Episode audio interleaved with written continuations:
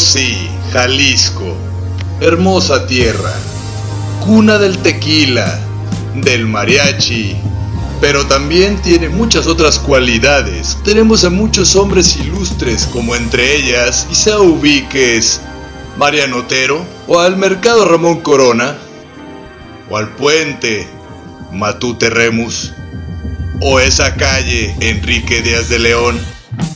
Bueno, todas esas calles tienen el nombre por una persona. Todos ellos en la rotonda de los hombres y mujeres ilustres. Aquí en Rotonda Digital te mostraremos a los próximos en estar ahí, alrededor de todos esos pilares. Así que sin más ni más, bienvenido a Rotonda Digital.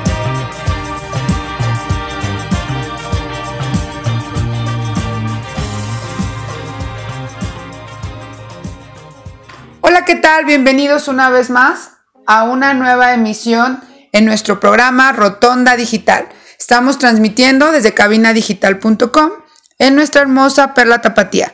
A quienes nos están escuchando por primera vez, este es un programa para todos los que disfrutan de hacer y conocer sobre todo tipo de arte y cultura.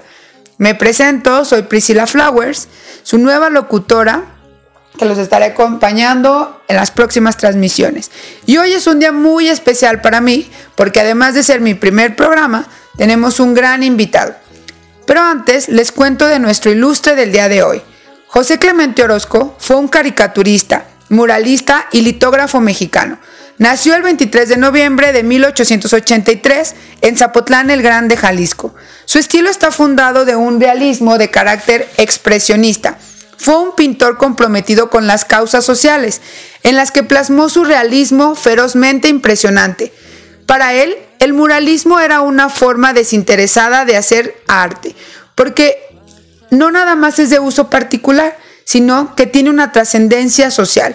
Algunas de sus obras las podemos encontrar en el Palacio de Bellas Artes, en el Palacio de Gobierno en Guadalajara y en el Hospicio Cabañas. Falleció el 7 de septiembre de 1949. Y bueno, los invito a que pasando esta cuarentena visiten alguno de los lugares donde se encuentran sus obras de arte. Ahora nos vamos contigo, Clemente Orozco, para que nos presentes a nuestro súper invitado del día de hoy.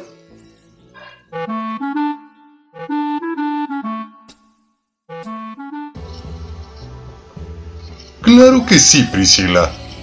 Nació en San Francisco, California, el 21 de diciembre de 1956. Se vino a Guadalajara en 1962, donde realizó sus estudios de teatro en la Universidad de Guadalajara, especializándose en dirección. Dirige el grupo S Teatro desde 1982, obteniendo diversos reconocimientos. Ha dirigido improvisación y ópera rock también. Actualmente es director de la tropa teatral de Tlajomulco. Ricardo Delgadillo, nuestro invitado del día de hoy. Regresamos contigo, Priscila. Comenzamos Rotonda Digital.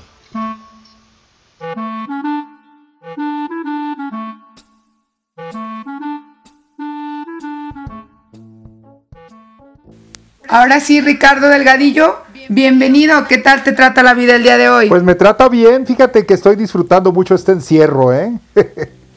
¿Sí? Sí. Así debe ser. Sí. Oye, pues aprovechando, platícanos un poquito cómo fue que la, la vida te fue seduciendo en esto del teatro.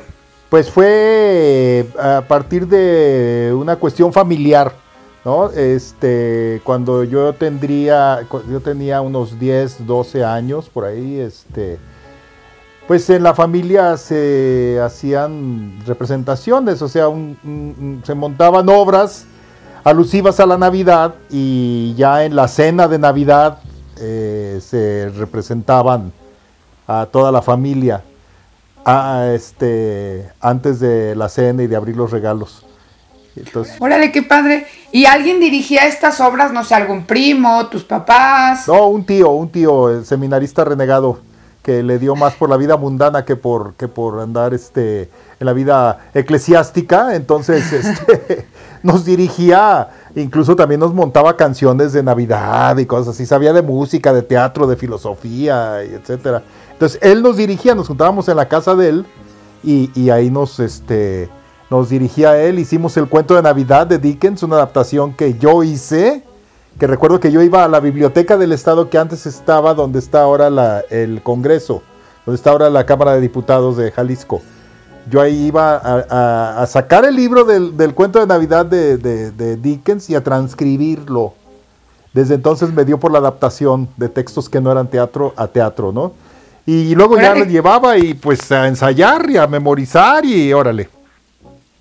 Órale, qué padre. ¿Y recuerdas, aparte de haber sido el dramaturgo, tan pequeño, ¿eh? este, aparte de haber sido dramaturgo, ¿qué papel interpretaste en esta obra? El espíritu de Marley. Y yo me acuerdo hasta el tono que te dices, soy el espíritu de Marley. el, que se le aparece, el que se le aparece a Scrooge.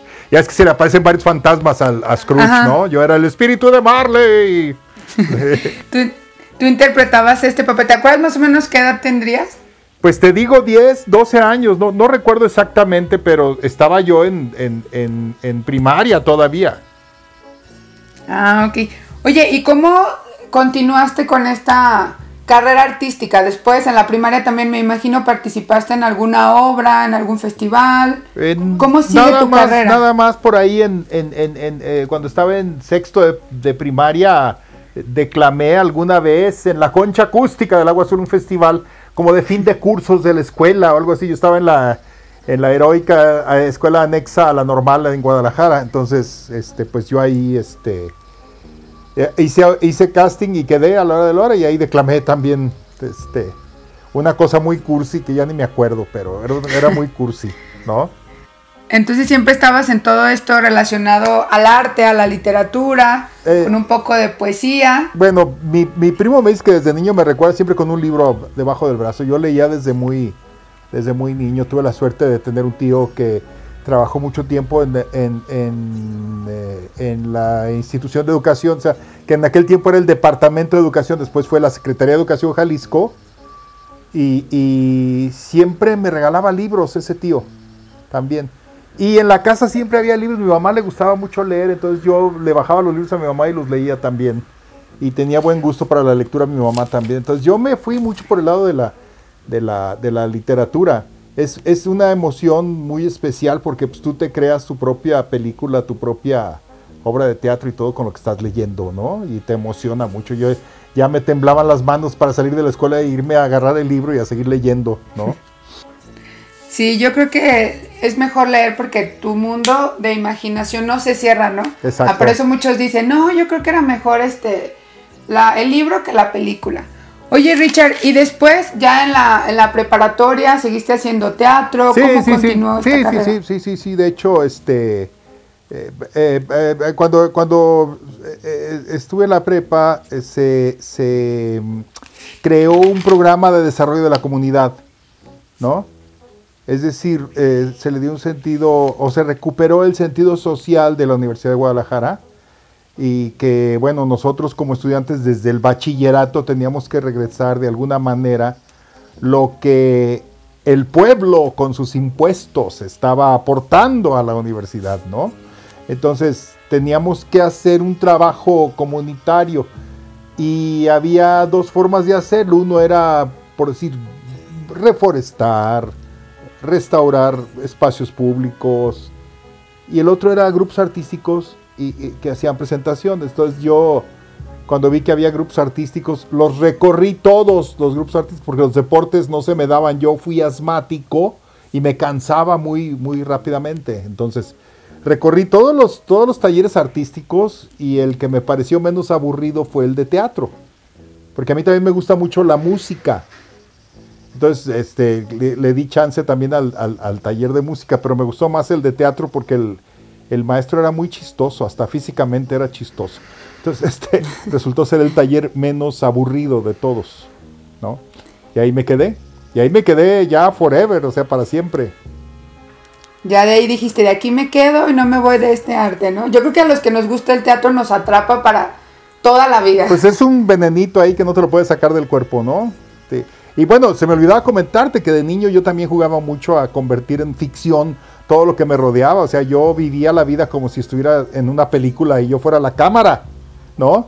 O, fuera un programa de televisión por capítulos y cada día era un capítulo diferente de un programa de televisión.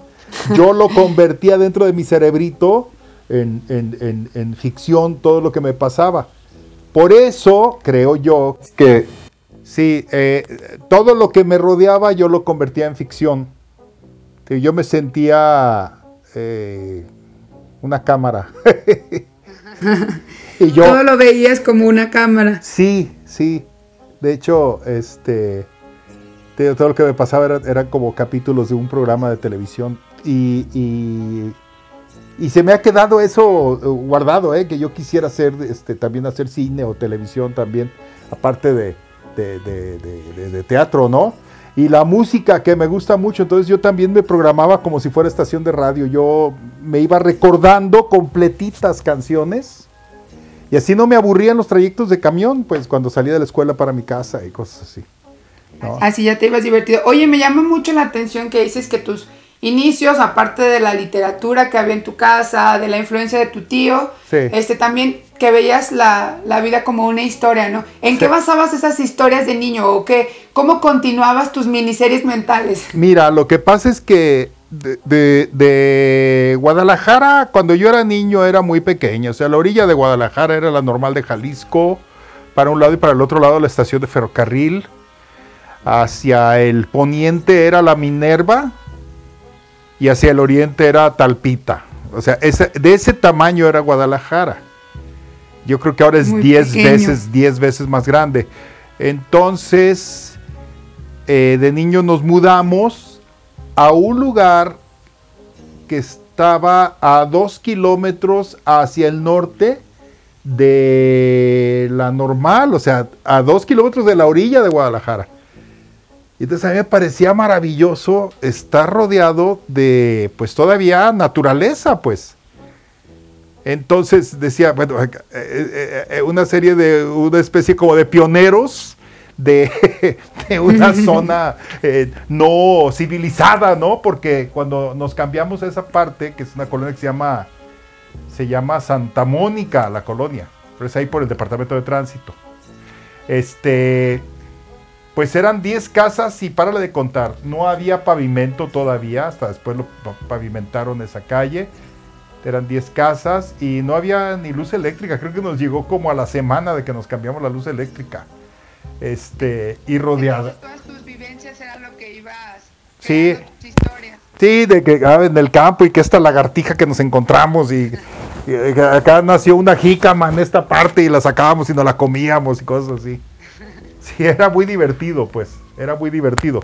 Y, bueno, esos amigos de esas 10 casas, aún nos seguimos reuniendo, ¿eh? Aún nos seguimos reuniendo. Digo, algunos ya han tenido que decir bye bye y pasar a otra dimensión, dos o tres de los amigos, pero nos seguimos reuniendo y decir, bueno, estamos vivos y celebremos que tuvimos la oportunidad de, de, de ser tan buenos amigos de niños, pues y que todavía seguimos, continuamos viéndonos y estamos bien y, estamos este, vivos y saludables, ¿no? Oye, Richard, y después del teatro que hiciste en la primaria, en la secundaria, nos cuentas que estabas en una comunidad. ¿A qué lugares los llevaban a actuar?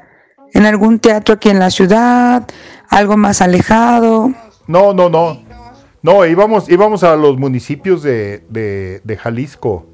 O sea, yo de lo que me acuerdo, es que de repente nos, citaban el domingo en la mañana en la Universidad de Guadalajara, o sea, en, Enrique Díaz de León y, Juárez, ¿no?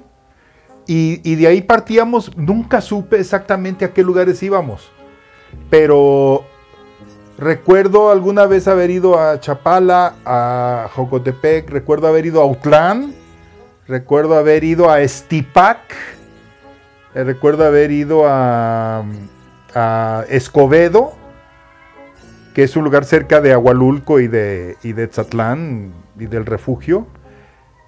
Así, a ese tipo de lugares íbamos y nos presentábamos en la plaza, en una cancha de básquetbol, en una calle que la cerrábamos para presentarnos. Y además convivíamos mucho con la gente. Este, eh, eh, nos recibían y nos daban comida y bueno, o sea, era maravilloso. Íbamos junto con un grupo de danza y con un grupo de música. Y hacíamos un festival, sí. O sea, nada, no nada más era el teatro. No, no, no, íbamos. Richard, este, ahorita vamos a seguir platicando esto, ya tengo otras preguntitas muy interesantes. Sí, sí, sí. O sea, nada, no nada más era el teatro. Pues qué padre, Richard. Este, ahorita vamos a seguir platicando de esto. Ya tengo otras preguntitas muy interesantes. Nos vamos a ir al primer corte comercial y regresamos para que nos sigas contando de tu experiencia.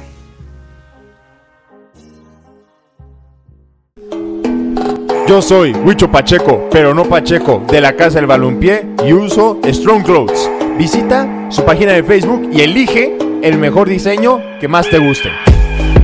Strong Clothes, playeras para toda ocasión. No olvides visitar nuestro Facebook y checar la variedad de diseños que tenemos para ti.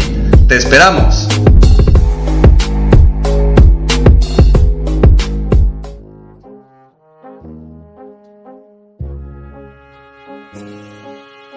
¿Quieres que tu marca aparezca aquí? Busca nuestros contactos en cabinadigital.com y haz que tu marca llegue a todos nuestros radioescuchas. No pierdas más tiempo. cabinadigital.com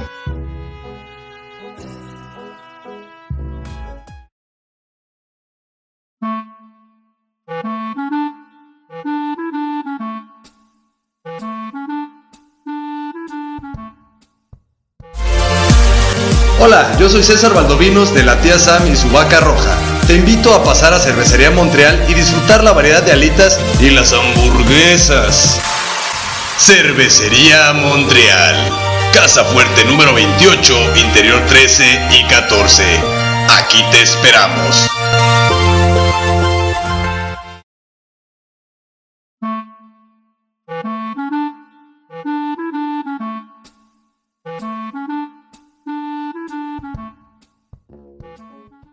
Pues estamos de regreso aquí con Ricardo Delgadillo, que nos está platicando sobre sus inicios del teatro. Nos decías, Richard, que ibas a actuar a Etzatlán, a todas las comunidades que estaban cerca de la zona metropolitana y que actuabas en, en algún parque, en un centro comunitario, que incluso hasta cerraban alguna cancha para poder presentar ahí el teatro. Oye, y dinos, ¿cuál fue tu primera obra de teatro en este grupo comunitario? Bueno, la primera fue una obra que se llama Los arrieros con sus burros por la hermosa capital, de Willebaldo López. Y es de unos este, arrieros que van a vender su leña a la Ciudad de México y se empiezan a contaminar con todo el rollo de la ciudad. Y este y bueno, todo lo que todas las peripecias que sufren este pobre par de, de, leñadores y campesinos, ¿no? Que, que, la ciudad, que no entienden nada de lo que pasa en la, en la ciudad. Y, ahí estabas como actor, ¿verdad? Sí, como actor, como actor. De hecho, la primera presentación de esa obra fue en el Teatro de Gollado. Y yo me, no me, me moría de los nervios porque eh, fue, fue, un, fue un acto académico de la prepa donde yo estaba, la escuela vocacional, como un cierre de ciclo y ahí nos presentamos en el degollado. Ya de ahí nos fuimos a las plazas, pero la primera presentación fue en el Teatro degollado. Entonces, sí, en el Teatro degollado y después ya las, y ya después a, otras comunidades. O sea, del Teatro degollado a una cancha, no sé, así nos fuimos.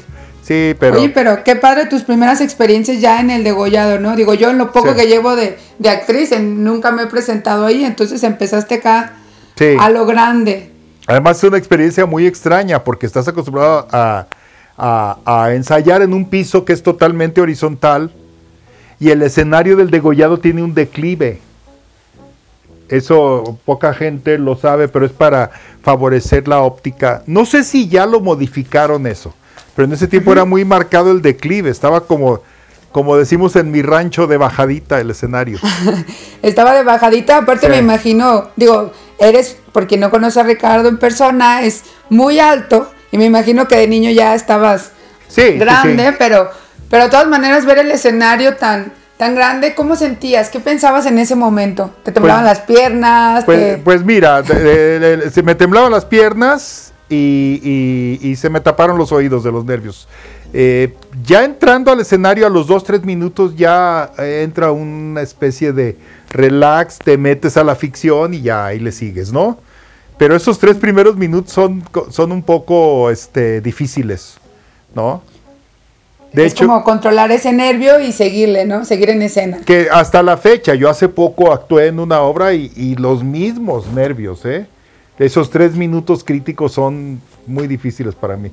De hecho, yo no me gusta mucho actuar, ¿eh? Yo tengo pánico escénico. Yo, mira, eh, los actores, yo los admiro por la valentía de subirse a un escenario. Yo, a mí me cuesta mucho trabajo.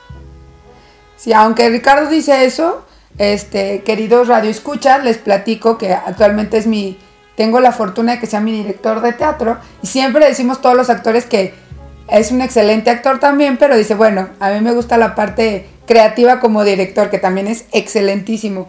Oye, Richard, y ya después de este grupo comunitario en la universidad, siempre dijiste, yo quiero ser eh, actor o estar en, la, en las artes escénicas. Así es, sí, sí, sí. Ay, ay, ay. Te metiste a la UDG, Sí. estudiaste... Ah, mira, lo que pasó fue que eh, del grupo este de la escuela vocacional, este, después nos dijo el maestro que necesitaban extras o comparsas para una obra de teatro que estaba montando eh, con el grupo ya representativo de la Universidad de Guadalajara. En ese tiempo se llamaba Grupo de Teatro de la Universidad de Guadalajara, después se convirtió en Compañía de Teatro de la Universidad de Guadalajara y después desapareció, la que dirigía eh, el maestro Rafael Sandoval.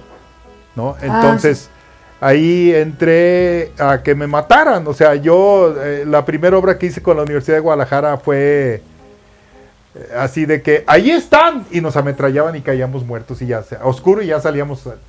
Era todo lo que.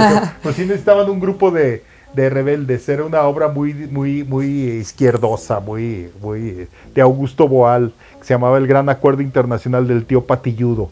Y los personajes eran, eran personajes de, de historieta, eran Rico MacPato, Superman, Batman, Robin, eh, la Mujer Maravilla, cosas así, que, que van a un país sudamericano a poner en paz a todos los revolucionarios que andan por ahí. Entonces mandan llamar a las fuerzas internacionales, son puros personajes de historieta. Y- ¿Y cuál era tu personaje en este personaje, en El- esta historia? Un, un, de parte de un grupo de revolucionarios que entraban a querer este secuestrar al rico Macpato y nomás entrábamos y decíamos, ¡ahí está! Y entraban unos soldados y nos ametrallaban y ya caíamos al piso y vámonos. Era Y ya todo. terminaba, ¿no? Pero me encantó y, y bueno, cargar la escenografía y todo eso, yo eh, con eso empecé a ayudar a hacer los cambios de vestuario, eh, a mis compañeros. eh, y bueno, eh, en ese tiempo también nos, nos dijeron que querían ya hacer la carrera de, de- de teatro, entonces se hizo un primer programa y yo soy de la primera generación de la carrera UDG. de la UDG de la carrera de teatro. Este, fui de los primeros que me inscribí ahí. Es- Oye, y fue muy difícil entrar, aparte, porque tengo entendido que ahorita para entrar es el examen, este, ya sabes, de conocimiento básico, aparte te hacen como un tipo, pues pruebas como de habilidades, ¿no? Como un tipo casting, Sí. por así decirlo. No, como era la fundación de la carrera, este, no, los 12 personas que nos inscribimos la primera vez, este, quedamos admitidos los 12. Ahora, eh, de hecho, a mí me ha tocado ser parte del comité de, las audiciones y de todo eso de la licenciatura ahora y yo sí veo que hay muchísimas solicitudes este, para estudiar la licenciatura de artes escénicas con orientación a teatro, pues. Con orientación a teatro. Sí. Oye, Richard, y este, ¿cómo estuvo este cambio? Me imagino ya estudiaste en la UDG. Sí, sí. ¿Y sí. cómo es este cambio? Ya en la carrera eh, pensabas, mejor de actor, no, ¿cómo cambias a este plano de dirección? O sea, ¿cómo es este Yo desde, transición? desde que entré a la carrera yo quería ser director, pero el maestro Sandoval me decía, tienes que ponerte en los zapatos del actor. Y de hecho después tomé un curso de dirección y también me decía lo mismo la maestra Soledad Ruiz. Decía, "No, es que tienen que pasar los dramaturgos y directores, este, tienen que pasar por los zapatos del actor para entender eh, Como el proceso, cómo, ¿no? cómo es el proceso, porque muchas veces Eh, Me he topado, con, por ejemplo, con textos que escribe un dramaturgo que son imposibles de representar porque nunca han estado en un escenario y no saben la dinámica y la energía que se suelta arriba de un escenario. Igual un director le piden a veces a un a un este a un actor cosas que son irrepresentables, ¿no? Porque nunca han estado en los zapatos de, de- del actor. Del actor. Entonces yo hice infinidad de obras como actor. Y las sufría terriblemente, ¿eh? Sufría terriblemente los ensayos y las presentaciones. Pero ¿por qué sufrías? Y, o sea, es como, se me hace curioso porque te encantaba esto de la literatura, los textos, Sí. la imaginación, pero al momento de la escena, de la representación, ¿es lo que te hace sufrir? Sí, me costaba mucho trabajo, muchísimo trabajo. Yo admiro a los actores y me parece un acto de, de magia que, que un actor reviva y, y- y saque a flote y a flor de piel las emociones con tanta facilidad. Yo no puedo. Yo, yo- yo tengo como un cierto, una cierta constipación de las emociones, ¿no? así que no, no, no, no puedo. Eh, No te es tan fácil expresarlas. Entonces nos platicabas, Richard, de que te daba mucho pánico escénico y sufrías estas primeras Sí, la presentaciones. sufría mucho, pero este, al mismo tiempo yo asistía a todos los ensayos que podía para aprender la cuestión de dirección. Desde que entré a la carrera yo quería ser director. Me creo que podía ser, yo creía en mi mente adolescente que yo podía ser más creativo este, dirigiendo que actuando. Entonces, pues eh, me sentaba y de hecho me, me- me- me- convertí en asistente de dirección de dos directores, de un compañero actor que tenía su propio grupo en el que yo actuaba también, casi los domingos, eh, y, de Rafael Sandoval también empecé a asistirlo en la dirección. Empezaste como asistente. Muy bien, Richard. Pues ahorita, mira, tenemos una dinámica aquí en el programa donde nos vas a decir una de tus canciones que te lleven a recordar estos tiempos, eh, de no sé, de niño o cuando iniciabas en el teatro, para que todos nuestros radioescuchas la, la conozcan. ¿Cuál nos recomiendas para ponerla? Bueno, pues I'm a Believer de The Monkeys, que me recuerda mucho mi infancia. Muy bien, pues nos vamos con I'm a Believers de los Monkeys para ver estos gustos musicales de este gran director que tenemos hoy. Hola, soy Ernesto Loza de Bienestar Consciente y te quiero invitar a Cervecería Montreal, donde podrás conocer nuestra gran variedad de alitas y las mejores hamburguesas, así como una extensa gama de cervezas. Te esperamos. Cervecería Montreal. Casa Fuerte número 28, Interior 13 y 14. Aquí te esperamos.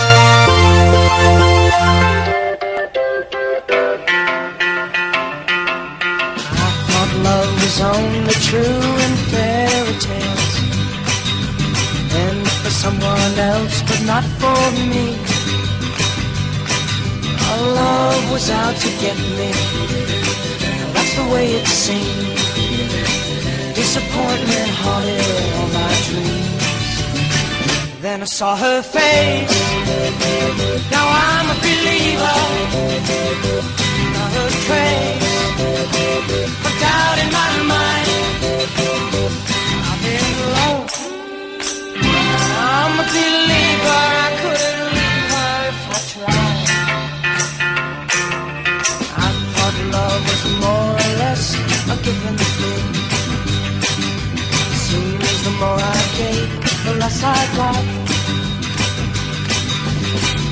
What's the use in? And all you get is pain. When I needed sunshine, I got rain. Oh, then I saw her face. Now I'm a believer, not a trace. Put doubt in my mind. I'm in love. I'm a believer. I couldn't leave her if I tried.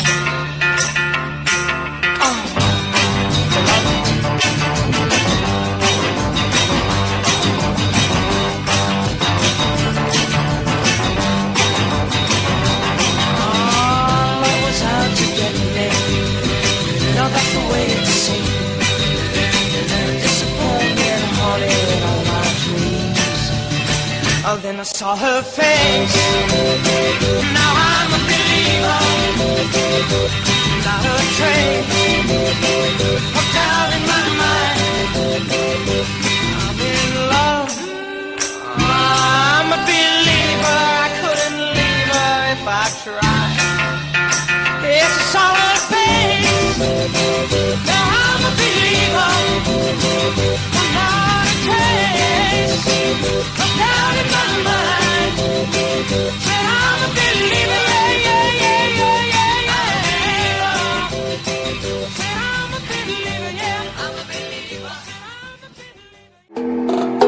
Yo soy Samantha Fonseca de la tía Sam y su vaca roja y para estar cómoda uso Strong Clothes. Visita su Facebook y elige el diseño que más te guste. Strong Clothes, playeras para toda ocasión. No olvides visitar nuestro Facebook y checar la variedad de diseños que tenemos para ti. Te esperamos.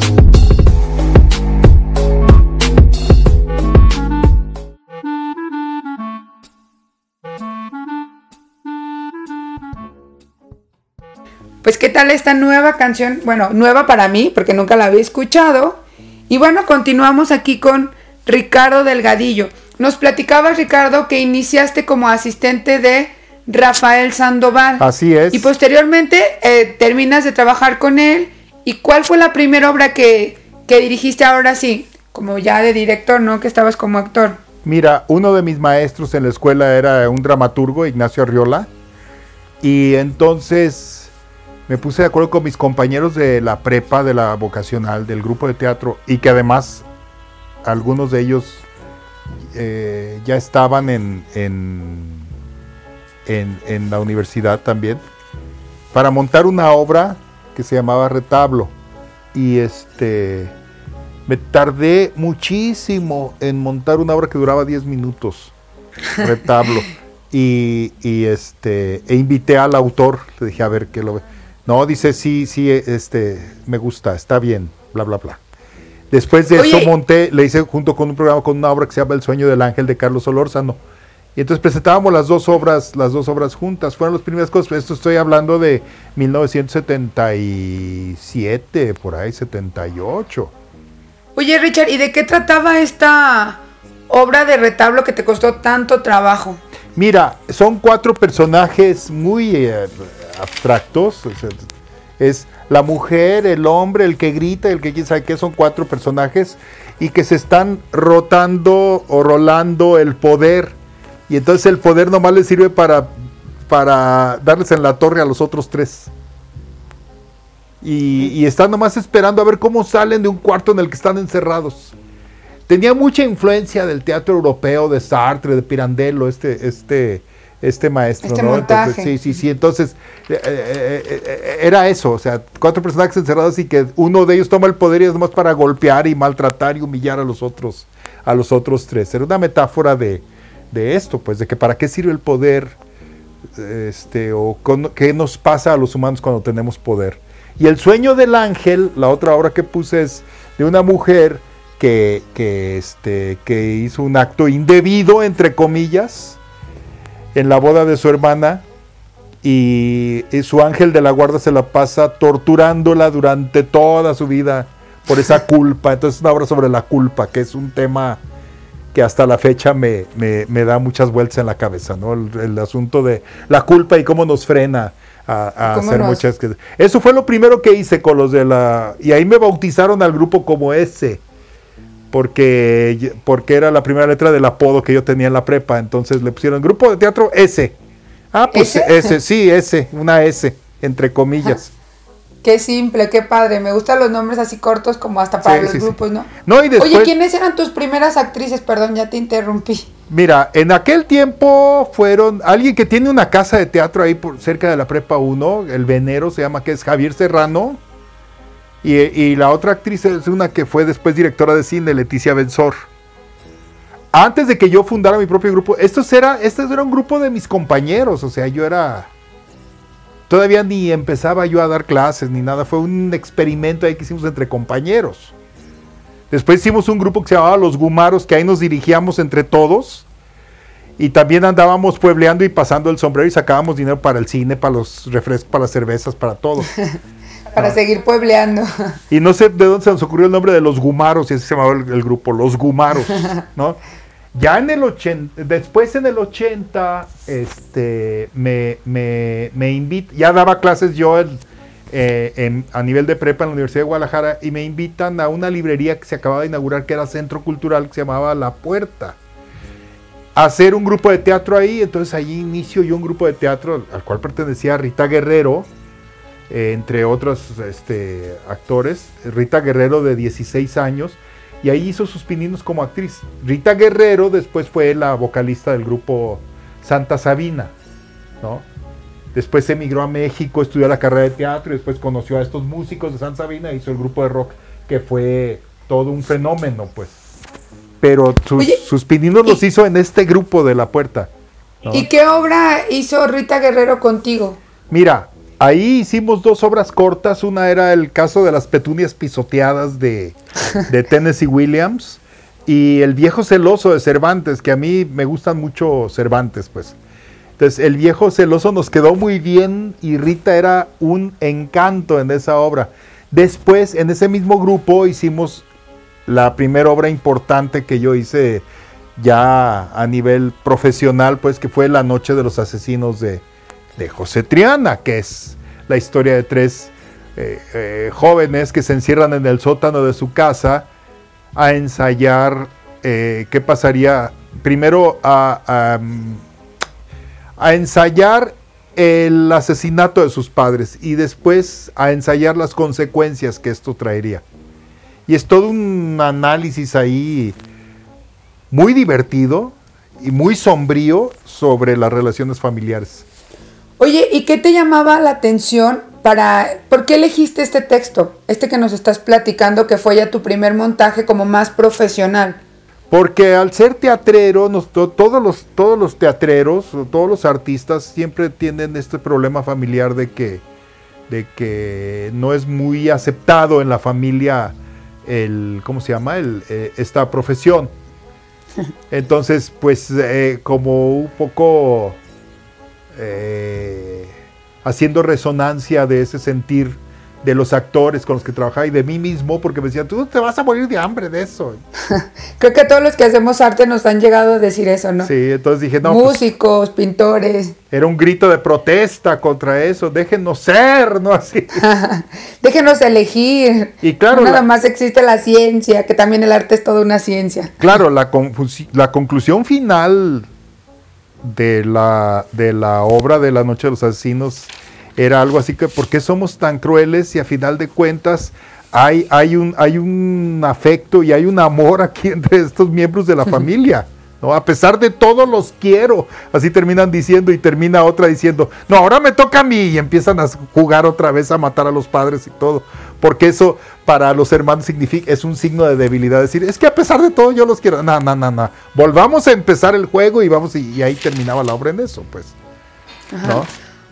Oye, ¿y cuál ha sido de todas las obras, porque me imagino que has presentado muchas, Sí. la que es como la más memorable o la que siempre es, si te preguntara, ¿cuál ha sido tu favorita? Pues mi favorito es el- así, sin, sin pensarlo, el, el lugar del corazón.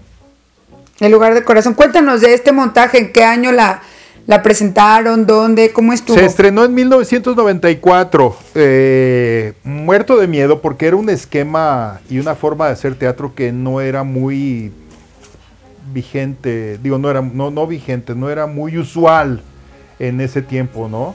Es una... eh, está construida a base de juegos nada más, o sea, son tres niñas jugando también a revivir un evento muy fuerte que, que, vivieron, ¿no?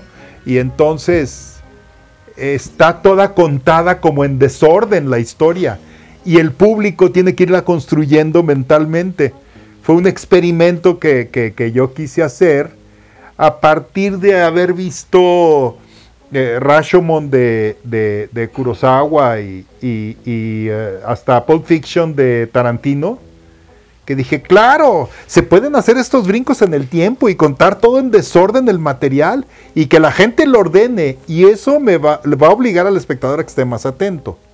¿No? Sí, también como a que trabaje esta parte de el típico de que estás, ¿y qué pasaría? No, y todas estas preguntas que nos tienen con ese misterio que nos pica las historias, ¿no? Exacto, y eso, y eso es lo que tiene esta obra, que siembra muchas preguntas, ¿no? Pero al mismo tiempo remite a, a los espectadores, eso lo descubrí después, a su propia adolescencia. Mi adolescencia fue terrible, entonces eh, fue como un exorcismo, decir, bueno, yo viví una adolescencia muy fea, voy a hacer una obra donde haya adolescentes muy empoderados. Entonces, por eso hice El lugar del corazón. Fue una cuestión muy personal mía, pero ¿Y es, dónde- es mi obra favorita, ¿eh? ¿Es tu obra favorita? ¿Y dónde la presentaste? ¿Ganó algún premio? Mira, la obra la presenté en toda la República. Es más, puedo presumir que se la peleaban para, para que la presentáramos en diferentes estados. Hicimos dos temporadas en Ciudad de México. Eh, ganó el premio de mejor obra de provincia de las tres asociaciones de críticos de México. ¿no? Y está considerada como una de las 10 mejores obras a nivel nacional de la década de los noventas, El lugar del corazón. Y es sobre un texto de Juan Tobar. Yo hablé con el autor y le dije, maestro, yo quiero montar esto, le quiero hacer obra de teatro. ¿Qué onda con los derechos? Y me dijo, mira, con que me invites a una función, me doy por servido. Tú invítame a ver, un- a ver una función y con eso ya estamos a mano. Entonces es, mía la adaptación, pues ya, ya, ya este la vio él y tuvimos algunas diferencias, pero luego las aclaramos y ya. Quedamos Y ya en, quedó. quedamos en paz y acaba de fallecer hace poco Juan Tobar. Entonces ahora que se ha remontado esa obra, este, pues es como un homenaje también a la, a la memoria de, de Juan Tobar. De ¿no? Juan Tobar. Sí. Pues muy, muy bien, Richard. Vamos al siguiente corte comercial y regresando para que nos platiques, nos sigas contando sobre esta obra, porque dices que la retomaste, Sí. que ahora sí les voy a adelantar un poquito. Yo estoy trabajando en esa obra que me encanta también. Pero bueno, nos vamos al corte comercial, regresamos y para que Richard nos termine de contar qué hace actualmente y nuestra sección favorita de preguntas, ahora sí un poquito más personales sobre sus gustos. Hola, yo soy Hilda de Bienestar Consciente. Recuerda todos los martes a las 10 de la mañana y 6 de la tarde escucharnos a través de cabinadigital.com. Estás escuchando Cabina Digital.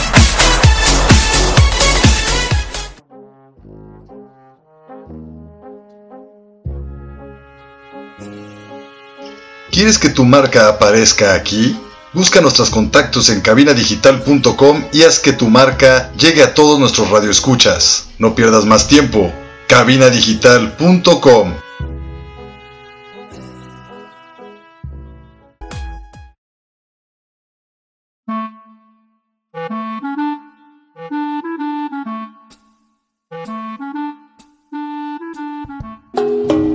Hola, yo soy César Valdovinos de la tía Sam y su vaca roja.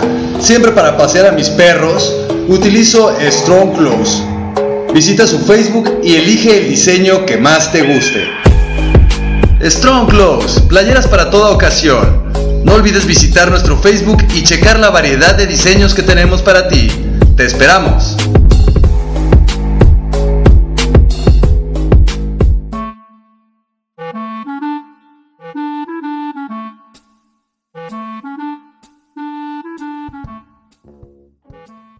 Pues muy bien, ya vamos ahora sí en nuestro último bloque, que también está muy interesante para seguir conociendo sobre Ricardo Delgadillo.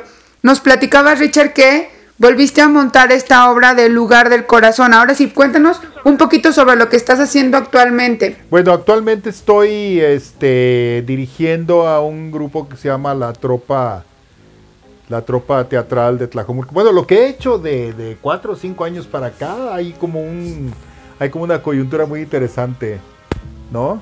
Este, primero fui, eh, eh, ya, yo ya sentía que mi carrera iba de bajada, estaba a punto de como de hacer una pausa en mi trabajo como director cuando me llaman para dirigir una ópera rock, lo cual fue una experiencia muy diferente, muy nueva, que fue Frankenstein de José Force. Y luego después de eso ya empecé yo a buscar otro tipo de, de trabajos. Dije, me tengo que salir de esa, de esa estancamiento en el que estoy. Y entonces encontré una novela que me recomendó mi hija este, que me dijo que podía hacer obra de teatro que se llama Cosmética del Enemigo de Amelino Tomb. Y bueno, ahí fue como un cambio radical en mi forma de dirigir. De trabajar. Exacto, exacto. Hice, y, y a partir de ahí hice dos o tres obras así, más, más, y dándole más valor a la palabra que a la acción en, en la obra. Eh, dándole más importancia a las ideas que a las emociones. Entonces fue muy interesante toda esa experiencia con, podemos decir que es una trilogía de obras, que es este, Cosmética del Enemigo, eh, eh, Asfixia Erótica bajo la luna de abril y, y Arrojados al mundo sin cobertor de lana, donde las ideas son más importantes que, que- las emociones, ¿no? Eh, parece que están construidas a base de, de- silogismos, ¿no? La, la- la- la obra, con frases de mucho peso, ¿no? Este, todas las obras. Y ya después de eso, bueno, pues este mm, empecé a trabajar como funcionario primero en el Ayuntamiento de Zapopan, coordinando los talleres artísticos de, la Dirección de Cultura. Y ahora en Tlajomulco, este, pues estoy también coordinando los talleres, pero además dirigiendo el grupo de teatro del Ayuntamiento, que se llama la Tropa Teatral de, de, de Tlajomulco, que es lo que ahora estoy muy concentrado en eso, ¿no? ¿Y qué montajes tienes ahorita con la tropa teatral Tlajomulco? Bueno, pues hay, hay, hay ahorita hay dos, dos, dos, dos obras en repertorio. Podríamos decir que tres, ¿no? La- o sea, la, eh, No hay ladrón que por bien no venga de Darío Fo, eh, El lugar del corazón de, de Juan Tobar y una pastorela por ahí que anduvimos presentando en diciembre y en enero. Y en proyecto estamos eh, preparando una obra para niños que se llama Guau, Vida de Perros, de Alejandro Licona. ¿no?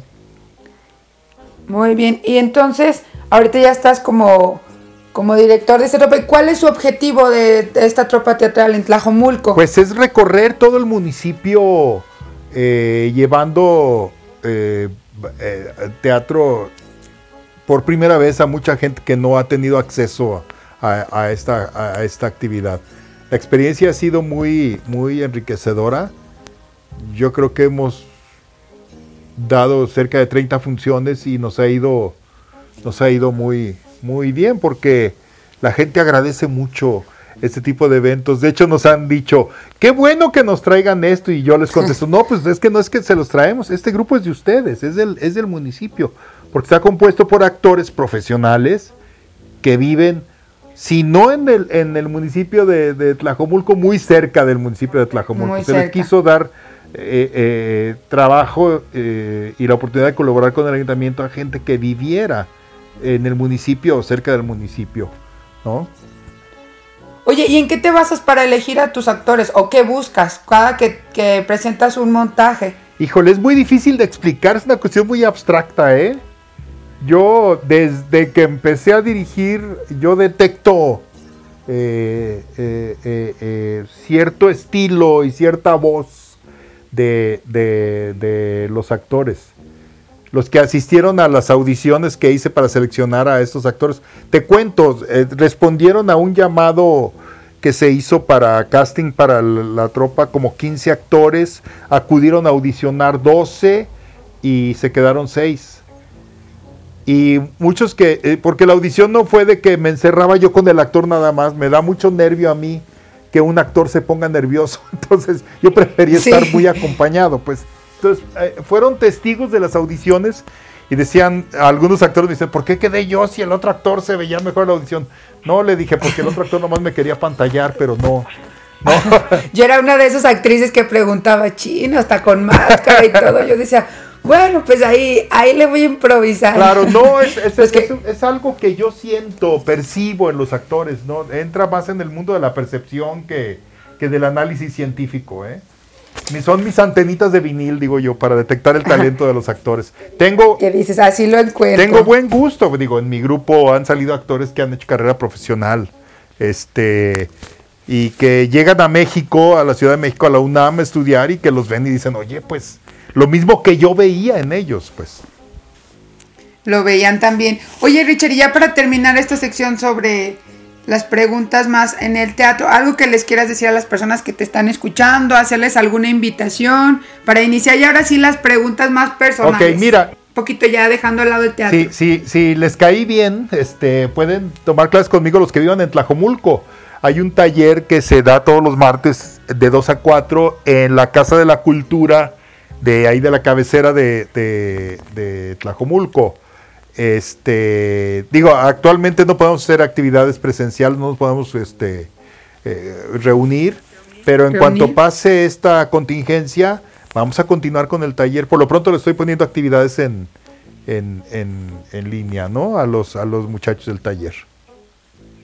Muy bien, pues aquí está, si alguien se quiere anotar de niños, pues ahí está para que los manden a hacer un poco de arte. Bueno, no un poco, más bien que hagan arte. Y ahora sí, pasamos a la parte personal, porque Richard no nada más le gusta el teatro, ya nos platicó que la música, el cine, y bueno, vamos a hacerle un poquito de preguntas sobre otro tema. Oye, si tuvieras un superpoder, ¿cuál sería? Eh, híjole.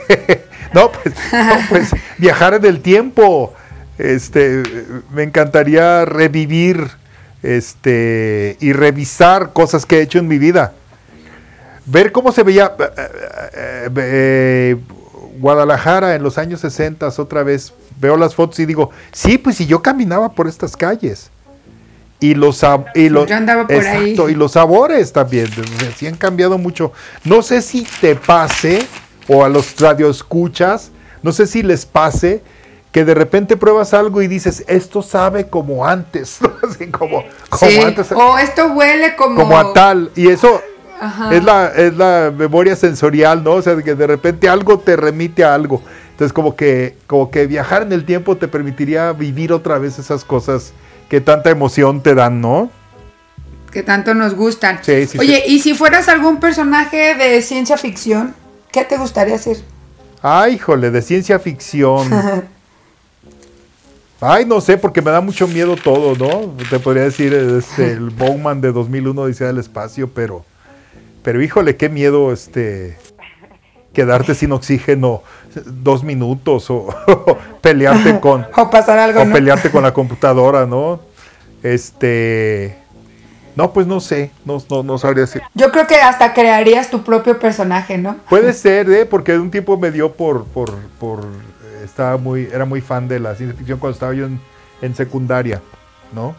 Leía mucho de ciencia ficción, so, Arthur C. Clarke, este, Isaac Asimov, Ray Bradbury, cosas así. Oye, ¿y te gusta bailar? Poco, me gusta mucho la música, pero soy muy tronco, entonces, este, pero me gusta mucho, bailo desde adentro yo solito, sí. Que si sigo haciendo mi propia historia mental, ahí, me echo un Sí, cumbión. claro, claro, claro, claro, sí, sí, sí. Me gusta mucho la música Sí, funky, oye. te que soy negro de closet, ¿no? ¿Cuáles serían tus tres bandas favoritas de cualquier género? De funky, de jazz, de rock, de blues, de lo que sea. Pues mira, sería este Beatles en primer lugar y luego este, híjole, pues estaría Jethro Tull y un grupo holandés que se llama Focus. Focus. Focus. Sí, esos tres son mis grupos favoritos. Renaissance también por ahí como este mención especial, un grupo inglés. Me gusta mucho el rock progresivo porque fue la música que yo escuchaba cuando era adolescente. Había una la que te sí, había, había una estación aquí que se llama, todavía existe Canal 58. Y en la noche a las a partir de las 9 de la noche, 10 de la noche pasaban música muy buena, muy nueva, muy muy muy nueva. Después descubrí que el director artístico de Canal 58 tenía una tienda de discos.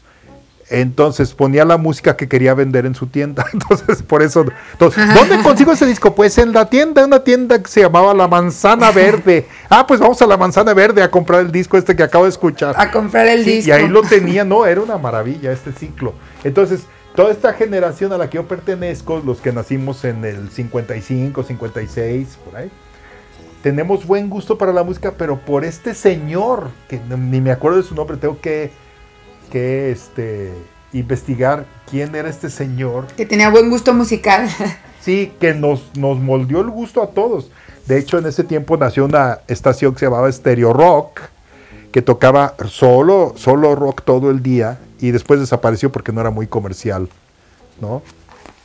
Muy bien, pues Richard, se nos ha casi terminado el tiempo. Ya nada más por último, si nos, nos, nos platicas de tus redes sociales, por si alguien quiere volverte a entrevistar, digo, ojalá en cuanto pase esto de la cuarentena tengamos el gusto de llevarte al set y que nos vean ahí por YouTube. Sí, claro. Ya para que te conozcan. Sí, claro. Este, no sé si nos quieres decir tus redes sociales, dónde te encontramos. Sí, pues solo en Facebook, Ricardo Delgadillo, así, en Facebook. Eh, En Facebook, Ricardo Delgadillo. Y a la tropa teatral. a la tropa teatral en la página del Instituto de Cultura de, de Tlajomulco. Está en Facebook. Se llama Instituto de Cultura Tlajomulco. Por cierto, consultenla la página. Se están subiendo contenidos muy interesantes en esa página. Tutoriales de actividades para hacer en su casa. Este, videos eh, de, divertidos. Enlaces para ver, este, visitar museos en línea, para bajar libros, para ver películas gratis, etcétera. Consulten la página, está, está muy interesante, ¿eh? Muy bien, entonces ahí está Radio Escuchas, ahí tenemos las redes para encontrarlo. Igual si alguien quiere pedirle alguna obra de teatro a Ricardo, de las que ya tiene montadas, pues no duden en, en buscarlo. Sí, claro, claro. Y pues bueno, muchas gracias Ricardo Delgadillo por aceptar nuestra invitación. Gracias, gracias. ¿eh? Y este. Fue un honor tenerte aquí con nosotros. No, y un honor para mí estar, ¿eh? Me la pasé muy bien. Ah, muy bien. Pues bueno, Radio Escuchas, muchas gracias por sintonizarnos una vez más y esperemos ya el siguiente programa que tendremos una gran invitada. Y a seguir estando en casa. Hasta luego.